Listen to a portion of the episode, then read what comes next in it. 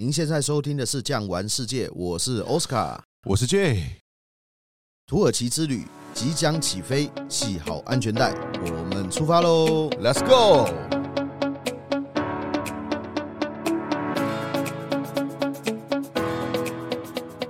哎，J 啊，这我们今天呢、啊，上一集啊，光是闲聊这个历史呢，就讲了太多了。对，我们都没有进入我们真正的一个行程。所以呢，土耳其一样分三集，刚刚是上集，现在中集还有下集。那我们中集开始讲一下我们土耳其这一次行程，我们去哪些地方，好不好？我们土耳其啊，安排呢，我们这一套行程啊，当然了，机位跟我们的售价还有行程会随着不同的季节不一样的设定。Of course，我们这一套行程呢，目前是做新加坡航空，我蛮喜欢新加坡航空的。我也是，服务好、准时、干净。重点是还可以逛一下樟宜机场，买一下肉骨茶。啊，我的重点是他餐后还会给一个哈根达斯。对对对对对对，没有错没有错。所以呢，在这边来说，我们台北新加坡稍微看一下美丽漂亮、世界曾经票选第一名的樟宜机场之后呢，我们就到土耳其的伊斯坦堡。下了飞机，我们就开始走我们的行程。对，第一站就是要往这个番红花城东边。哦，这个番红花城厉害了。番红花城呢，整个城市都是属于 UNESCO 联合国教科文组织所保护的。对，所以在番红花城哦这边呢，你光是要钉跟钉子，你都要申请哦。整个番红花城呢，你进入了以后呢，其实你就是进入了所谓可以这样说，鄂图曼精华时代它的一个缩影。对，鄂图曼精华时代的一个缩影，你就可以在番红花城这边看得到。是很多的木造屋，然后呢，石头的墙身也有，然后呢，红色的。红砖的屋顶环绕整个这个城市，我永远记得啦。他只要到了这个回教徒朝拜的时候，放上的一些朝拜的这个音乐或声音的时候，哇，余音缭绕，整个城市有非常的它独特的氛围。说到这个，J，你知道他们放的是什么东西吗？他们放的就是叫你赶快来，应该是这样子哦。是他第一句话，他一定会讲阿拉口阿克巴。什么叫阿拉口阿克巴？就是阿拉最伟大。然后后面呢，这当然不会念，这就是一段可兰经。最后再加上最讲的，赶快来哦，来做礼拜喽，一天做五功嘛。说到这个番红花城，番红花这三个字，是这个就是跟黄金一样贵的哦香料。对呀，这个东西呢，其实它算是中亚地区在传统种植，他们是用来做衣服或者是染剂染料，或者是食用的布。其实它染剂染料的话呢，它会取比较不好的，算是蕊啦。它真正好的这个花蕊的一个部分，它会做成药品。所以呢，番红花呢产量很少，所以自古就一句话：一克番红花，一克的什么黄金。所以这个番红花呢，也算是土耳其这个丝路上面非常重要的一个货品之一。对啊，所以这个呢，我就想到了，它可以做成好吃的西班牙炖饭，对不对？白雅，白雅，这个很棒的料理。所以啊，在这边来说呢，我们虽然去番红花城，你可以看得到，真的有一些商店店家在卖番红花，没错。除此之外，刚刚介绍城市的氛围，哇，有的朋友呢对这里是非常的这个仰慕已久、驻足已久、久久不能自己。这样漂亮的房子，我看到我们这一次住的旅馆啊，这个 Hilton Garden Inn 啊，是这一个旅馆哦，它的这个外表很好玩哦，它是像是番红花城里面老房子的样子。但是你进去了以后是现代摩登化的，但是它不要破坏整个好像番红花城的一个一致性，是，所以外表还是跟番红花城其他建筑一样的。我觉得有的时候啦，我们的因地制宜啊，就是入境随俗，跟我们这个听众朋友可以稍微这个聊聊沟通一下。像我们去到不同的地方，他们会有不同的文化特色。没错，比方说我们去到景观餐厅，大家会很喜欢，但是当地的住宿条件有的时候呢，就是原本的样貌。哦，比方说，我们可以住到这些老房子当中，其实它也是教科文组织所保护的一个部分。没错，没错。这个 J 啊，番红花城呢结束了以后哈，我们要向南边开车了，开到一个非常非常美丽，而且可以算是我最喜欢的一个地方，在土耳其了。这个地方叫做什么？卡巴多奇亚。哦，卡巴多奇亚。所以这边来说呢，卡巴多奇亚，我相信很多听众朋友也了解，不管是报章杂志节目。都有报道过或者是介绍过，它就是算是一个土耳其重点了。这边来说呢，它有我们刚看到了鄂图曼的老房子，啊，这天晚上呢，我们可能就会安排像是住在 Cave 那个洞穴饭店。洞穴饭店是真的吗？其实是只是比较仿洞穴饭店。OK，什么叫仿洞穴饭店？各位你们不要觉得说就不是洞穴，它也是洞穴，而是说我们先花一点点时间来讲一下为什么这边会有洞穴饭店。是是是，这边会有洞穴饭店的最主要，这边是早期基督信仰的人聚集的一个地方。比如说我们会去凯马克地下城，是。那你们就可以看到，当时啊，这个早期基督信仰的人呢，在躲避罗马士兵的一个追杀的时候，他们就躲到地下去。那这边呢，因为它的这个土质啊，你们来看到这边是其实是一个火城的一个地方，火山岩呐，火山岩堆积而成，所以它不是结构那么紧密。对，所以其实你拿一个汤匙慢慢挖，你都可以挖出一间豪宅。哦，所以奥斯卡形容的就是说，它其实就是火山爆发，可能是泥灰岩或是堆积的尘土。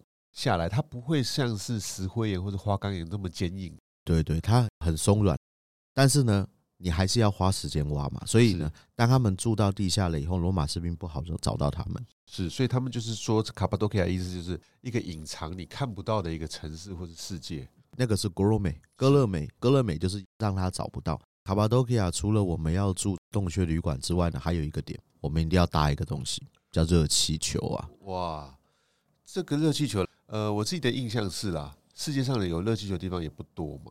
举方来说好了，好像我们会去南非，或者是有的时候在美西纳帕酒庄，还是哪里有热气球，埃及也有，埃及卢克索等等的。对，所以常常会讲说，房间会说世界三大，三大当中好像土耳其都会算在其中。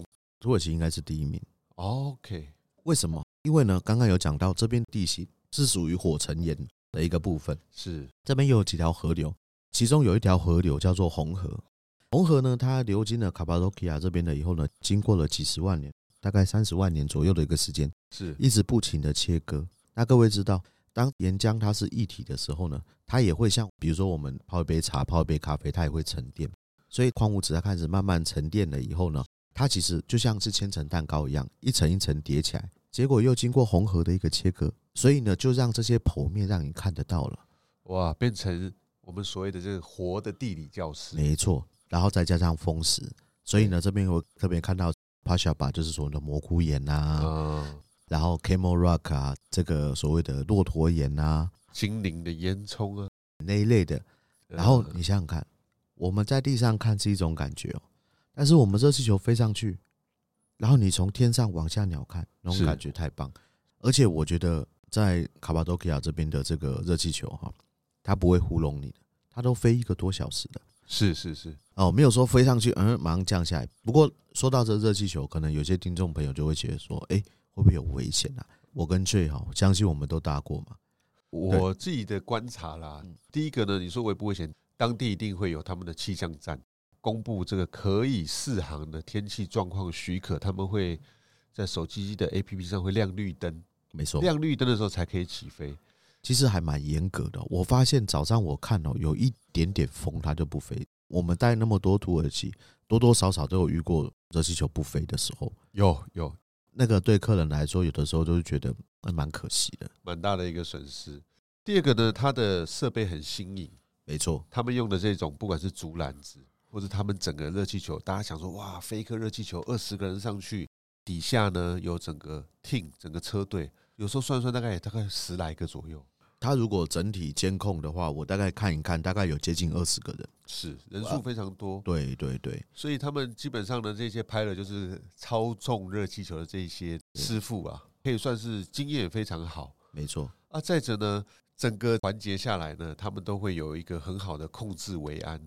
每一个厂商，每一个热气球都有他们的基地，他们会有很好的控管距离等等的。所以热气球能不能飞，主要是风的问题了。其实下不下雨，下不下雪，那是当然太大的雨不行。是，我还真的有下雪的时候，在冬天的时候，那是运气好。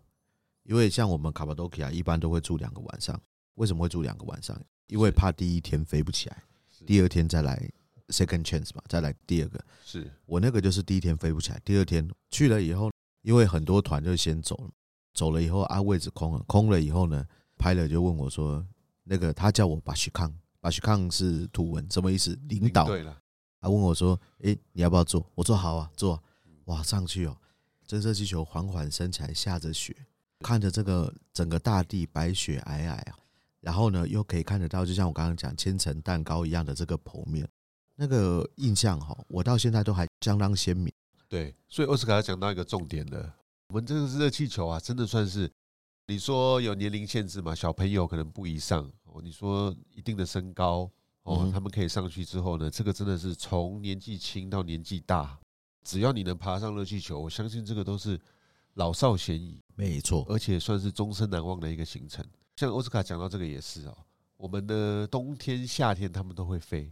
天气许可就可以哦，我印象也很深刻。我大概八年前、十年前过年的团体到土耳其，也是冬天。那一年下大雪，土耳其伊斯坦堡还关场哦。我们下来之后，哇，行李还拿不出来，等等的，蛮折腾的。但是在这个行程当中，我们就是有上去整个白雪皑皑的卡帕多其亚，真的印象非常深刻。对，早上起来的时候呢，包括整个。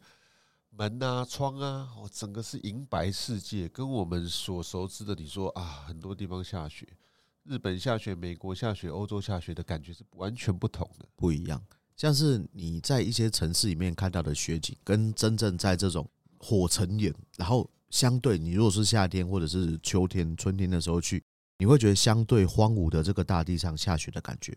是相当的一个不一样的，完全不同。所以这边来说呢，这个热气球我们会安排大家去做这样的这个活动，但是呢，天气许不许可，我们还会有当地的导游安排等等的，帮大家做个预定啦，或者是乘坐的服务这样子。像我上次十一月去的时候，那么久没去，我也想去搭一下热气球，可是十一月的时候风太大就没有飞，所以我们哈有另外一个算是替代方案，是什么替代方案呢？我们在那边做了一趟 Safari，就是四轮驱动吉普车哦，那个也很好玩。其实我们哦带团带那么久，我们都会做一些备案的，因为出门就是要让客人开心。真正如果在卡巴多奇亚做不到的话，之后还有 Pamukkale，也就是棉堡，在这个之后可以再跟大家做一下报告。那卡巴多奇亚除了他做这个热气球以外呢，还有刚刚我讲到蘑菇眼啊等等，然后还有讲到凯马克。哦，这个地下城，但是其实还有另外一个地方是很特别的。这个地方呢，就是我们讲到哥勒美，哦，戈勒美算是一个露天博物馆。对，这是一个露天宗教博物馆。你们想啊，露天宗教博物馆这个地方呢，进去了以后呢，他们就是早期基督信仰在这边。他们呢，在一个一个的这个岩洞里面呢，用他们的很简单的一些色彩画的一些壁画，算是湿壁画嘛。对，湿壁画，而且呢，它里面很多的原料是什么？你知道吗？鸽子粪。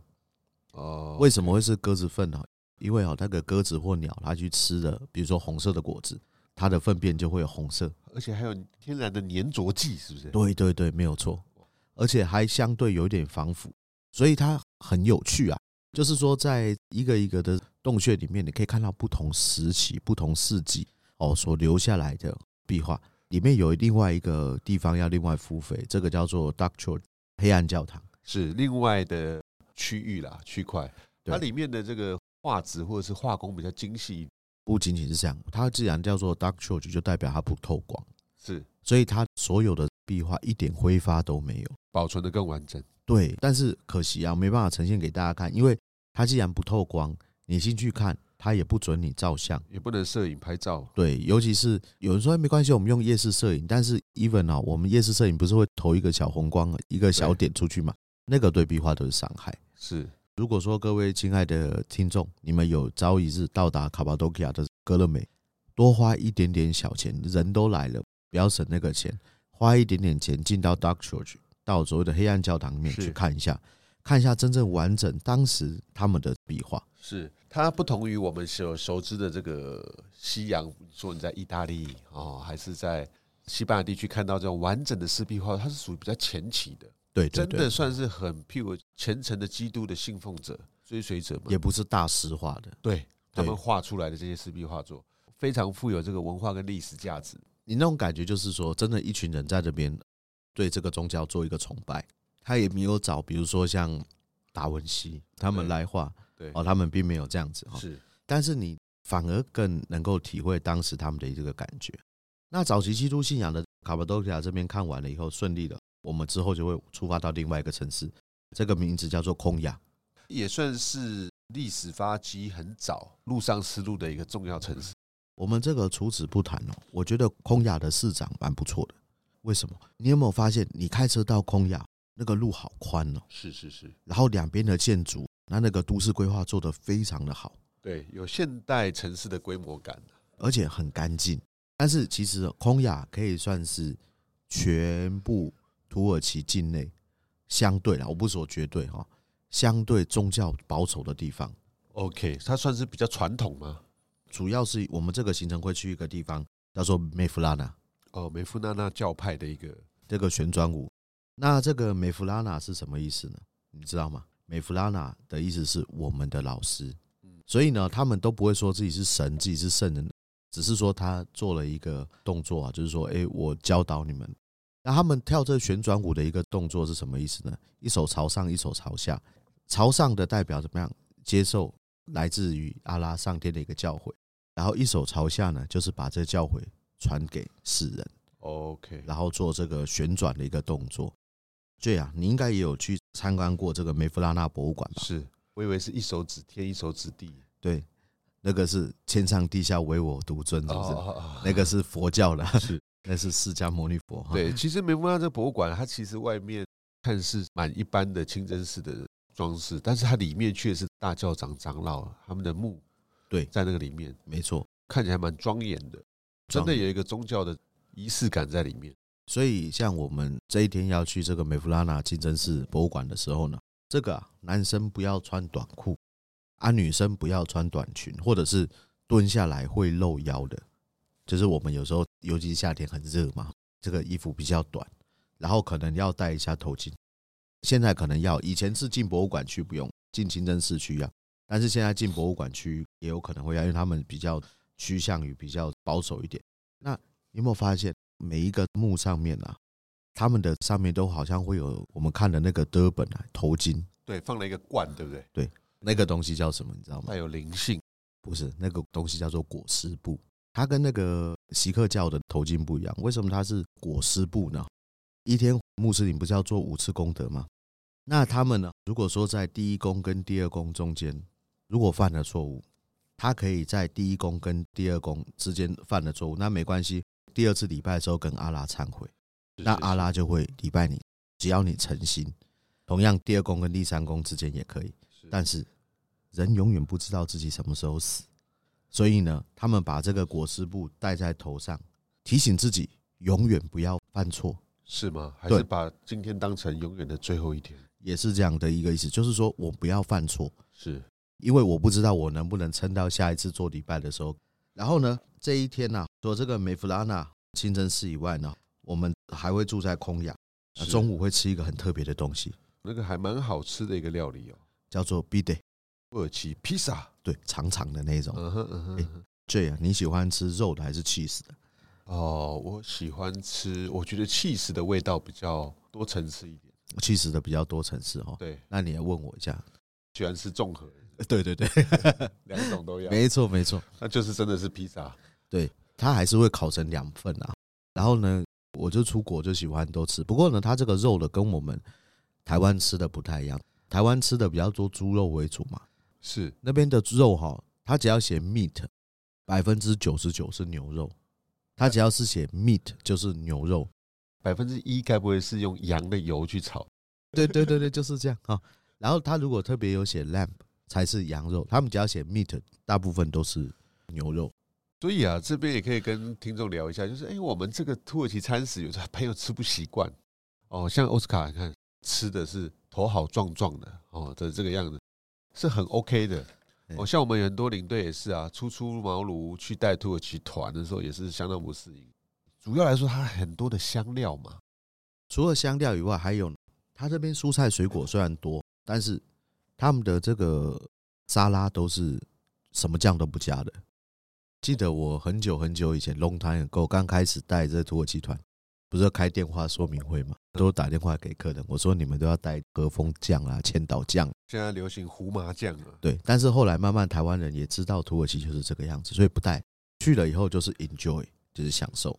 好，那这个空雅结束了以后呢，要去另外一个非常有特色的地方。这个地方呢叫做 Pamukkale。哦，算是很多节目也会介绍的棉花堡。对，其实棉花堡还真的有棉花哦，因为它的地形的一个关系嘛，气候相对干燥。你记得我们如果是从东边开车进去的时候，有没有看到整片的棉花田？有有有，其实好像这个落花生的高度，对对对，开出很多白白的花朵，还以为是花，其实仔细看是就是棉花，是棉花，对，那个很漂亮的。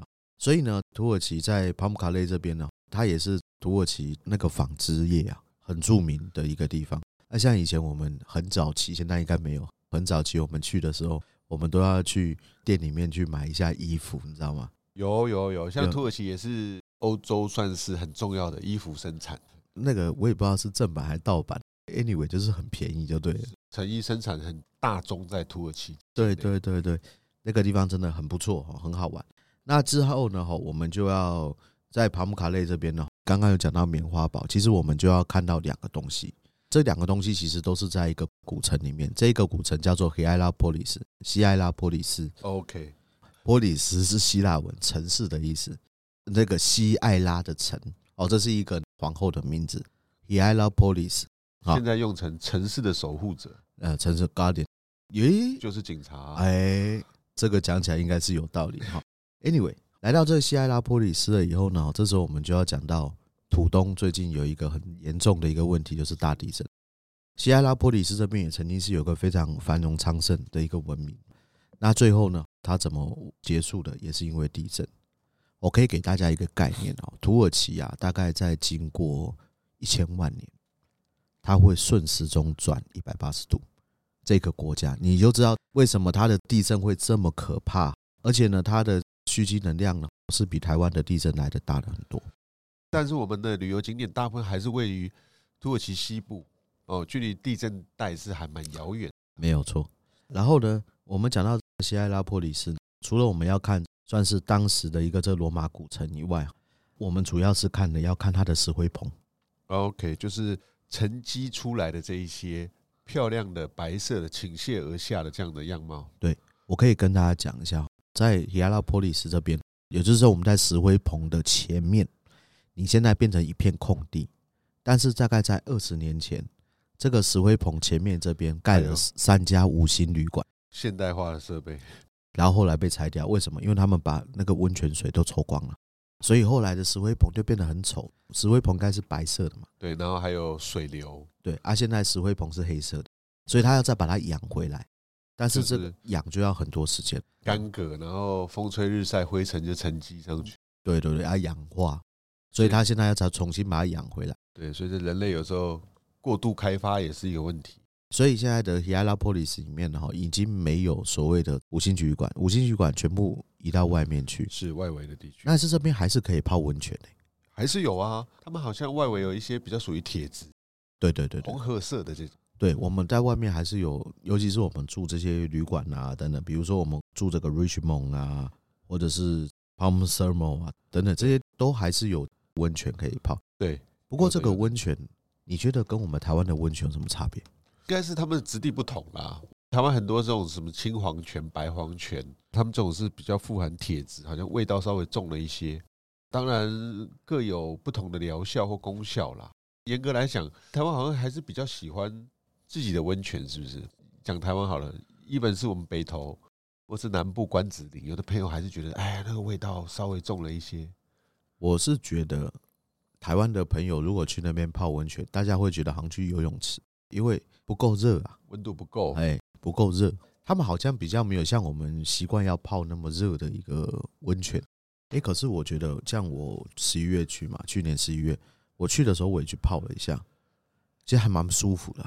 是啊，是啊，它会达到一个血液循环嘛。对啊，而且那边有一些以讹传讹的一些传说。他说那个温泉哦会治疗近视，然后我们俩都戴眼镜嘛，所以我到那个温泉的时候，我真的做了一个蠢事。导游说你把你的头啊埋在那个水里面一下下，当然眼睛要闭起来，眼睛张开受不了，眼睛闭起来这样埋下去，然后这样撑一下，起来的时候你的近视就好。我真的这样做了。那你看看我现在有没有戴眼镜？真的是蛮 荒谬的，是荒野传闻。对对对，我还是戴着眼镜。所以呢，跟各位讲一下，如果你们听说什么治疗眼睛啊等等，那个不是真的。荒野奇谈，荒野奇谈。哎，这样说着说着，时间好像又到了一个段落了。那今天呢，我们没有把我们所有的行程呢哈全部讲完。那后面呢，大概就是剩下比较真正是经典精华的一些东西。那我们下集再跟大家做介绍。如果喜欢今天的内容，别忘了订阅，留下五星好评。感谢你的收听，我们下集再见，拜拜，拜拜。本节目由巨匠旅游制作播出。